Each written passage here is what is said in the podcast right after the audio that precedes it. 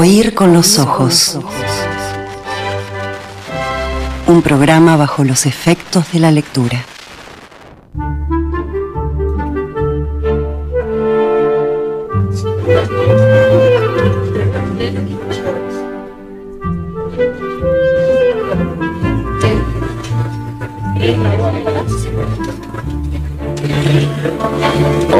Con los ojos eh, desde la gallera del Teatro Solís a través eh, de Radio Mundo. ¿Cómo le están pasando? Me dicen que bien, porque claro, ellos no tienen micrófono.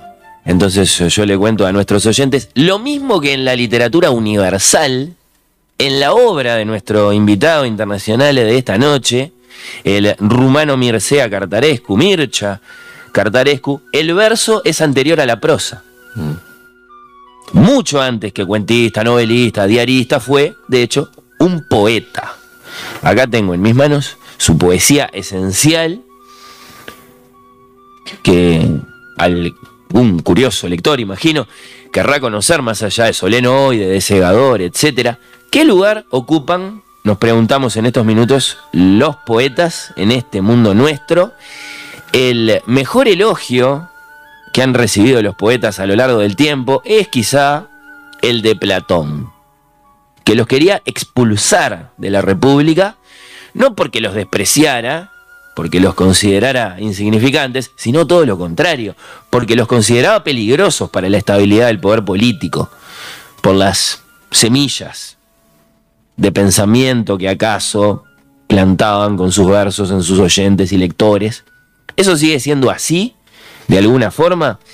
Lo queremos discutir en este prólogo uruguayo, en esta entrevista telonera, con dos invitados de lujo, un representante de la poesía en los libros, el poeta Álvaro Ojeda. Bienvenido, Álvaro. Muchas gracias. Muchas gracias. Y un representante de la poesía en la música, que también tiene algún libro, el cantautor Diego Presa. Bienvenido. Tú también brevemente de la vasta obra poética de Ojeda, lector apasionado de Philip Larkin o de Amanda Berenguer. Bueno, destaco En un brillo de olvido, que ese es de banda oriental, Los universos inútiles de Austin Henry Layard, ese es de Último Reino de Buenos Aires, Luz de cualquiera de los 12 meses, ese es más reciente, Civiles y Letrados, ya en los 2000, Aceptación de la Tristeza, Estuario 2011, Maratón de Series, ese es del año pasado, Yaugurú, 2022. En cuanto a nuestro invitado musical, Diego Presa, compositor, letrista, autor de, bueno, Playa Desierta, 13 canciones, o ahora más recientemente junto a Julieta Díaz Río, a quien conocemos tanto en modo solista como en modo colectivo. Digamos que es integrante de Buceo Invisible, que de 2021 graba y se presenta a dúo con la argentina Julieta Díaz, que supo ser miembro del trío acústico El Astillero, con ese nombre onetiano, junto a otros dos admirados artistas que son Garo Araquelian y Gonzalo Denis. Es un lujo tenerlos a los dos, les agradezco mucho. Y la pregunta es, ¿está viva la poesía o es su fantasma lo que tenemos ahora a 2500 años de la República? Poetas hay, libros se publican, uno va a las librerías y escucha a personas que dicen, a mí me encanta Idea Vilariño. ¿Significa que vive y lucha? Como en cualquier otra época la poesía en el mundo. ¿O no deberíamos ser tan ingenuos? ¿Qué decís, Álvaro? Eh, un fantasma recorre Europa. No. Este. Eh, es una pregunta muy complicada porque la poesía supo tener, digamos, hasta el siglo XIX, por decir más o menos, un, un rol preponderante. Todo se hacía, o casi todo en poesía.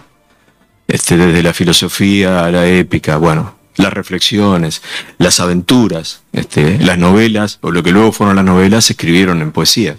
Porque había un problema mnemotécnico. Apareció Gutenberg, cambió todo, entonces pudimos escribir y dejar por escrito y, la poesía pasó, ahí perdió un, pedacito, por ejemplo, perdió el pedacito de la narrativa en verso en, manos de, la prosa, que hablaban del Quijote. Este, podríamos nombrar toda la trilogía de Richard Ford, que ha sido olvidada. eh, tetralogía en realidad. Este, pero eso hizo que la poesía este, mutara, mudara, se volviera un poco más imaginada, más reflexiva. Eso es un precio, es un peaje que se paga, ¿no? Porque eh, empieza a, a, no hablar de una manera mm, con, elementos que le apoyan, ¿no? Si, por ejemplo, lo cual no quiere decir que no lo siga haciendo. Yo estaba pensando, eh, eh, la herencia de la narrativa en verso es la gauchesca, y de la gauchesca saltamos al tango, donde las letras tienen una, una historia siempre, se cuenta. Este Malena canta el tango como ninguna. Ahí tenés una historia. Pero lo que pasa es que la poesía tiene, además de que fue perdiendo eh, esos lugares, lo fue perdiendo porque tampoco se fueron practicando. No quiere decir que no haya poesía en verso, este, novela, eh, eh, verso narrativo, lo hay. Yo recuerdo un libro de Roberto Chavarren hace relativamente poco. Pero la verdad es que la poesía fue como quedándose, y, tuvo una reacción, los poetas tuvimos una reacción que es, es complicada de explicar, que decir, bueno, somos menos, pero somos más valiosos, somos la legión de superhéroes. Entonces, eso hizo que muchas veces la, idea de proyectar lo introspectivo, que es la poesía, uno tiene un proceso introspectivo, busca el pozo artesiano y tira. ese reclamado prestigio tal vez no haya sido la mejor de las reacciones. No, claro, porque eh, a mí me, duele mucho decir que la poesía tiene una enorme cantidad de público, pero no es verdad. el público de la poesía uno los ve en los boliches, es gente que va a otros boliches y lo conoce. No hay un enorme público. Eh, hay muchísima gente que escribe textos que, bueno, eh, los cataloga de poesía, pero habría que ver, porque el otro problema con la poesía es que es la búsqueda de un equilibrio de muchos desequilibrios. Cosa que no le ocurre a la prosa, porque yo puedo empezar a decir, bueno, anoche me senté tranquilo en la puerta de mi casa y vi pasar un perro, y nadie me va a exigir nada más que la historia sea más o menos razonable, ¿no? O, más o menos llevadera. La poesía tiene leyes. Y la poesía tiene algunas leyes que son... Tú no fíjate que tiene una unidad básica que es el verso, que no es lo mismo que la oración y la frase. Yo escucho poetas decir, en esta oración, no, no hay oraciones, en la poesía hay versos, ¿no? Bueno, entonces ya, ya tenemos un problema. El verso tiene una métrica que puede eh, escandirse de una manera distinta. Que Aún el verso libre, ¿no? Aún el verso libre, claro. Y vos no podés hacer un, poema de 754.500 versos, porque te morís como el tipo que se murió ahogado leyendo una novela que no tenía comas. Te morís. Entonces, esos, hay un problema fónico en la poesía. La poesía tiene que sonar bien, lóbrega rosa que tu almizcle fluvias. Eso suena bien. Después tenemos que ver el contenido de eso. Pero si yo te digo a vos, quisiera verte volver en una tarde de enero, nadie duda que hay dos versos, octosílabos, de una chacarera de Hernán Figueroa Reyes, de una samba de Hernán Figueroa Reyes. Quisiera verte volver, hay una necesidad de algo evocativo que se perdió. ¿Qué se perdió? Un amor, eh, un amigo, los padres, un hijo, en una tarde de enero, en la explosión del verano. La concentración de la poesía. La sinopsis y la síntesis. El poeta no te puede dar 570 datos sobre una cosa, te tiene que dar un par de datos.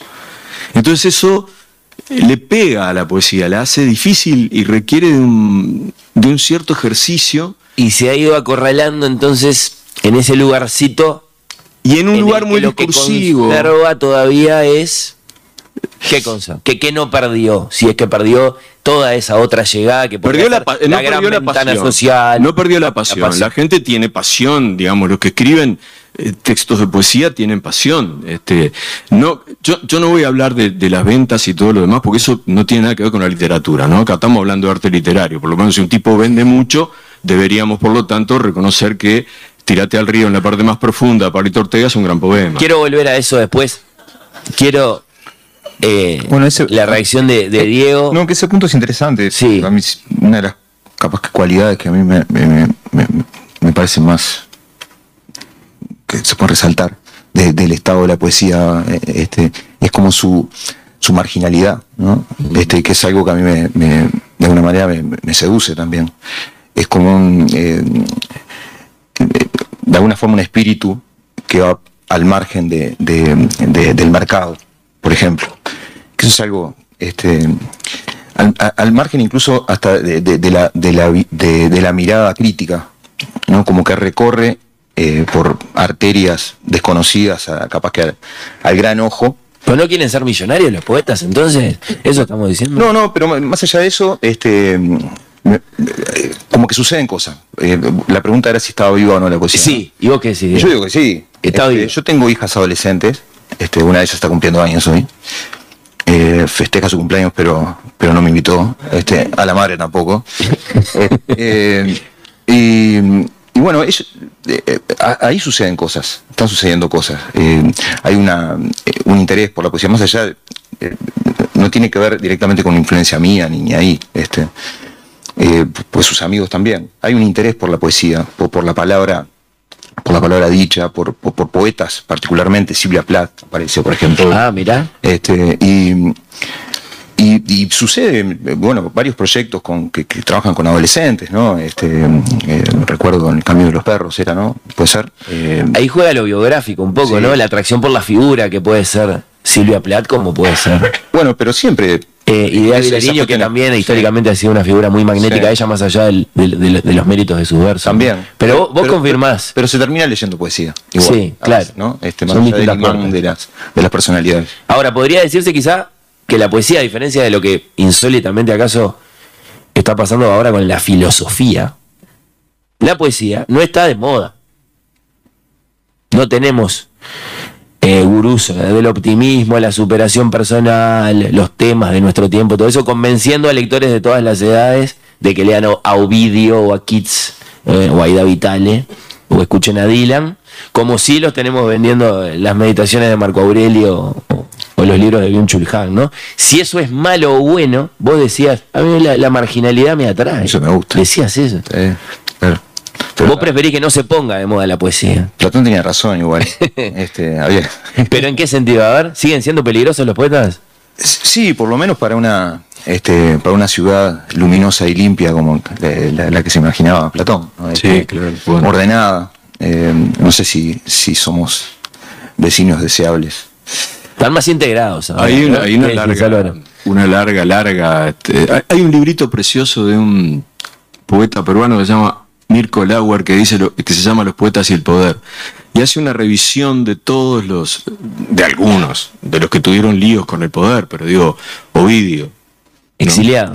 Ovidio exiliado por en- enorme cantidad de versiones, pero básicamente por un enfrentamiento con, con el emperador Augusto, ¿no? Ovidio. Dicen que se fue a vivir, mirá, es una casualidad, eh, a, a lo que ahora es Rumania. ¿no? Bueno, Sí, es que el mejor, Rumania la mejor novela sobre Ovidio es eh, que- escrita por un rumano, por Vintila Oria, se llama eh, Dios nace en el exilio, en la marginalidad. ¿no? Está bien. La idea de divinidad nace en la mar que fue premio Goncourt, fue una novela que se leyó mucho en una época. Se llamaba Vintila Oria, o así aparece en español, no sé cómo se llama, pobre hombre, capaz que lo estoy suicidando. Pero este eh, la eh, hay un problema que, que- que también hay una falta. Bueno, Oscar Wilde, un ejemplo más patético, Genier, eh, durante la Revolución Francesa.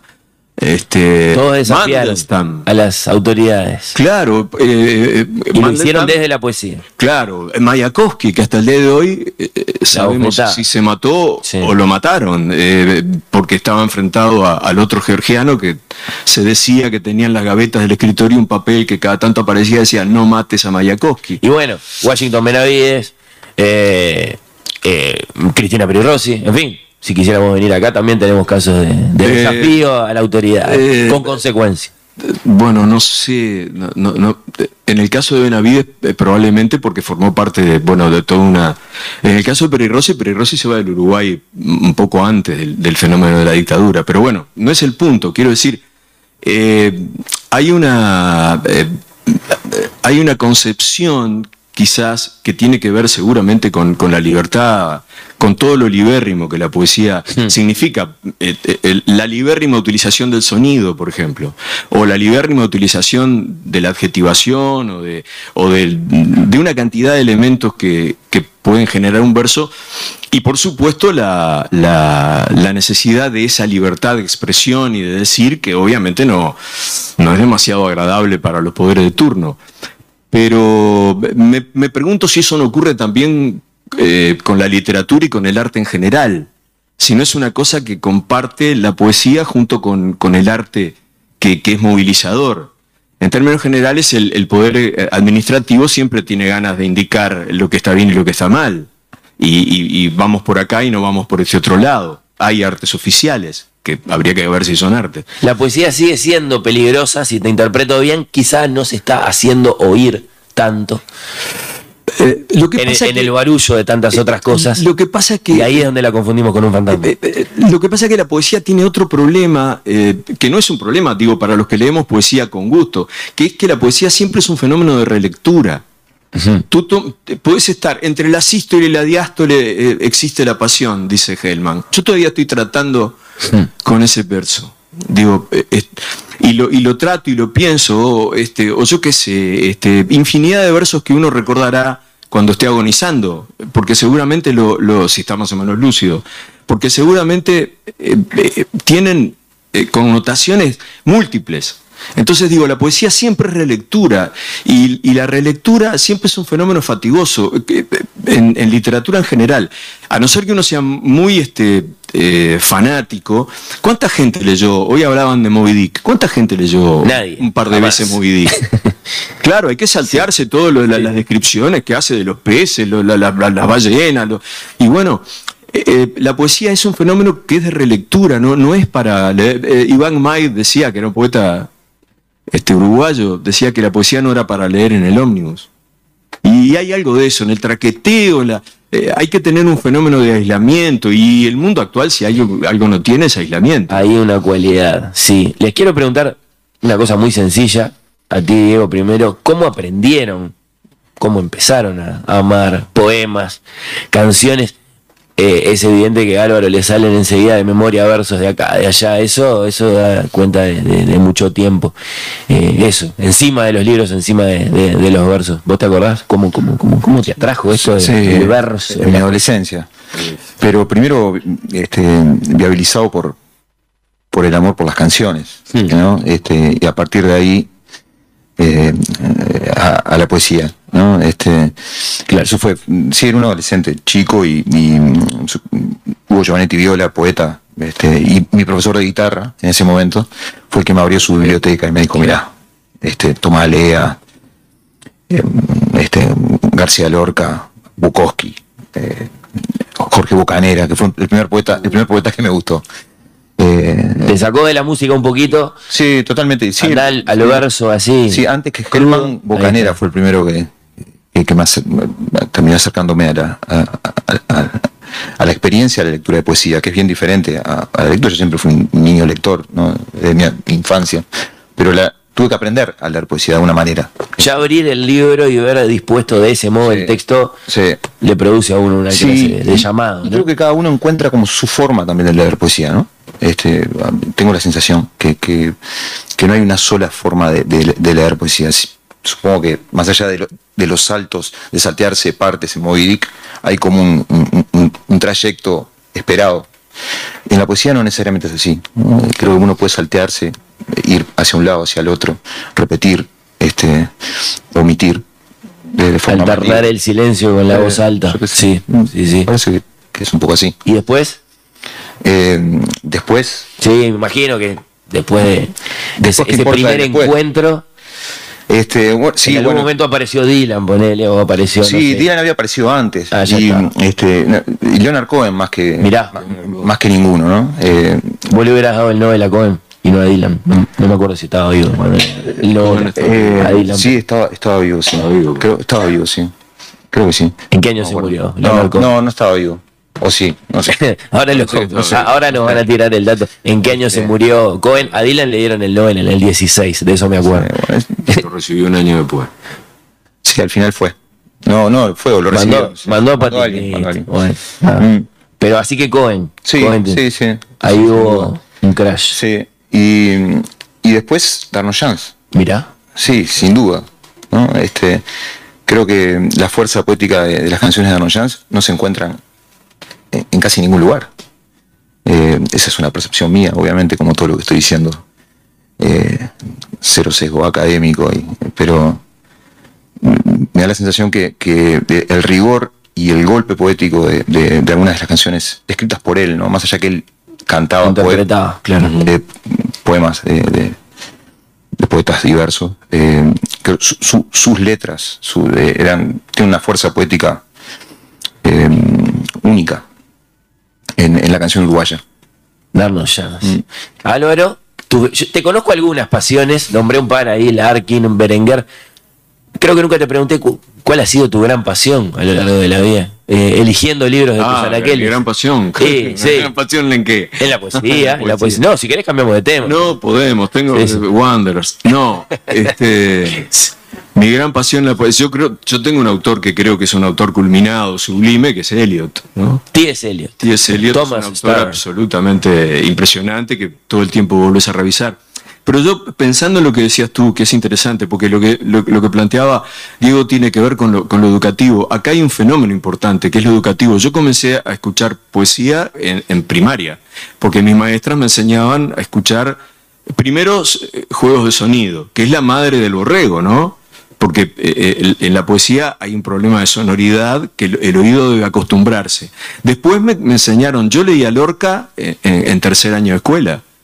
Es decir, Lorca tiene una música propia, entre otras cosas era músico. Pero quiero decir, la música de la poesía no tiene que ver con la música eh, eh, eh, del, Del claro, del instrumento. Sí. Pero hay una música. Así que la educación es muy importante.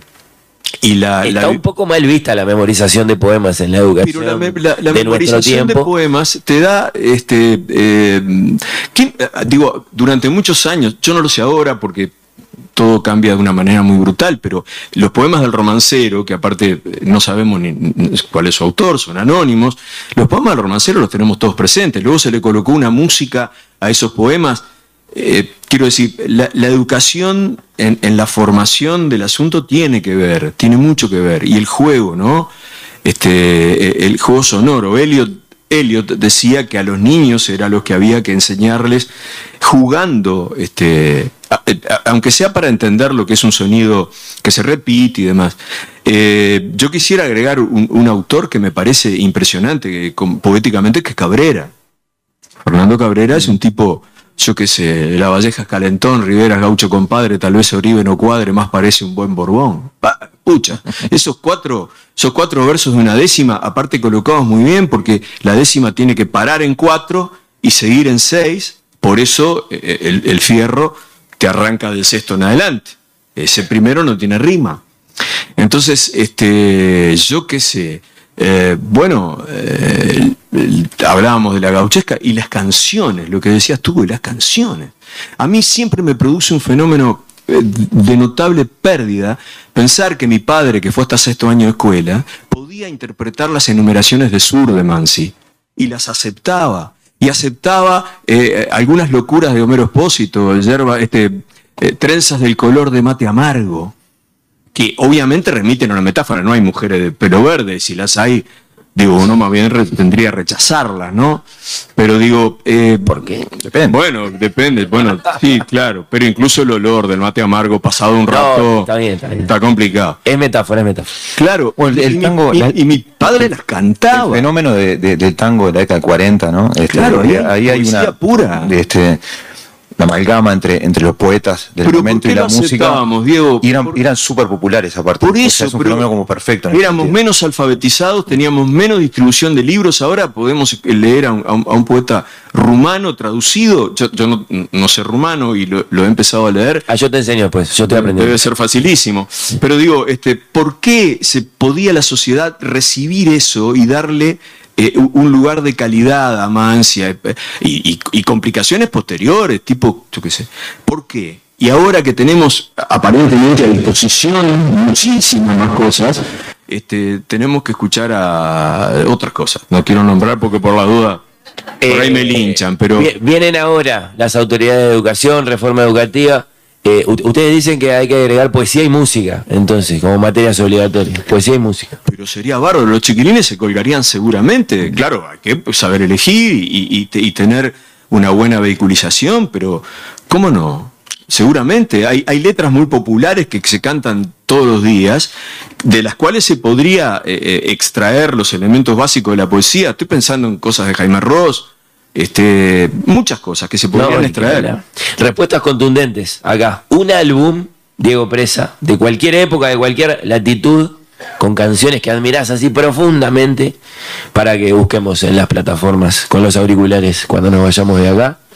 Ah, voy a escuchar eso que dijo Presa, tiene Se razón. mataron. Le pegaron un balazo. Sí. ¿Querés, querés que le pregunte a él mientras pensás? No, no, te sale, te digo, gusta te digo uno, sale. puede ser uno, pueden ser 10.000, pero A ver cuál sale primero. mm, 10 New Songs de Leonard Cohen. 10 nuevas canciones. 10 nuevas canciones. Leonard Cohen. Sí. Contundente. Un libro de poemas, Ojeda, que invitas a conocer así con carácter de prescripción a cada uno de quienes están hoy acá con nosotros en el Solís. Por favor, no, no- dejen de conocer este volumen de poemas, este poemario. Que sea uno que se encuentra en las librerías. Sí, este. la última Tule de Alfredo Fresia. Alfredo Fresia, poeta uruguayo. enorme poeta.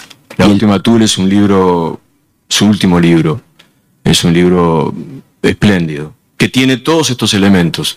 Tiene elementos de rima, tiene elementos de aliteración, que es la repetición de un sonido, tiene elementos de verso libre y tiene una, una sabiduría poética.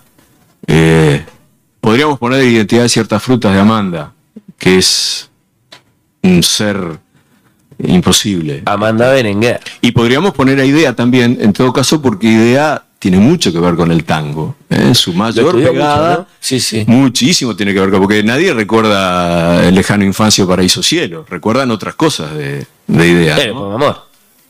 Sí, El sí. poema de amor, fin. en la despedida, y por supuesto los invitamos a los dos a que se queden a escuchar a Cartarescu, que ya llega, le vamos a pedir a nuestro invitado musical, Álvaro Ojeda, no, el señor, el señor con guitarra. No sabes si me piden, se van todos. yo, yo creo que Ojeda se animaría a canturrear un tango y lo, haría, y lo haría muy bien. Le vamos a pedir a nuestro invitado con instrumento que nos muestre a todos, a mí y a ustedes, si es tan amable, cómo hace para juntar un verso con una melodía, o una melodía ya existente con un verso, cómo se va dibujando una canción.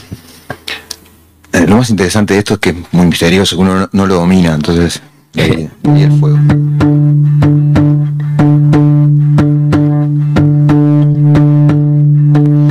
No me pesa el pasado.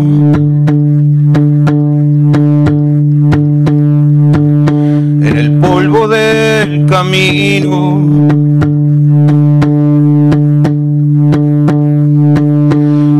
El futuro.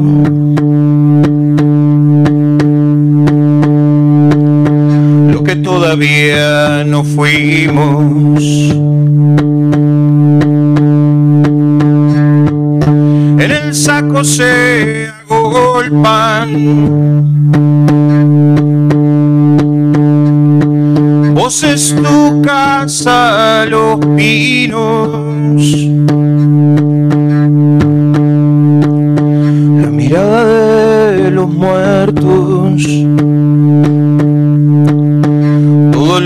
besos perdidos. Todos los besos perdidos.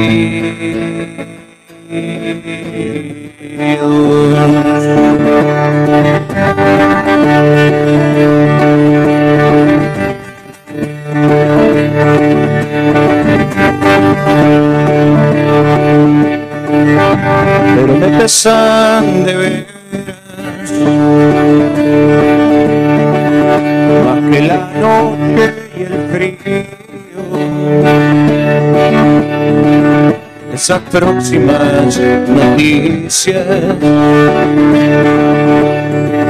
Los pasos desconocidos las palabras que aún no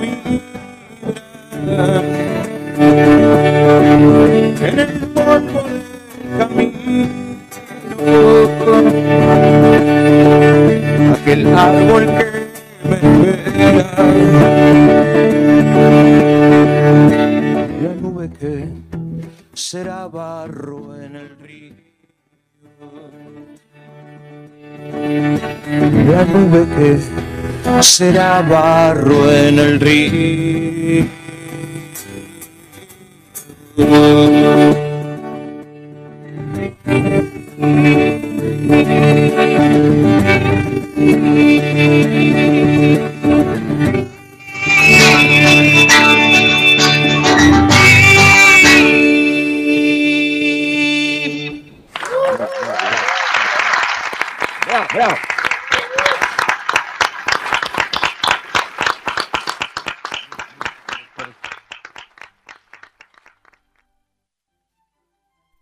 Oír con los ojos.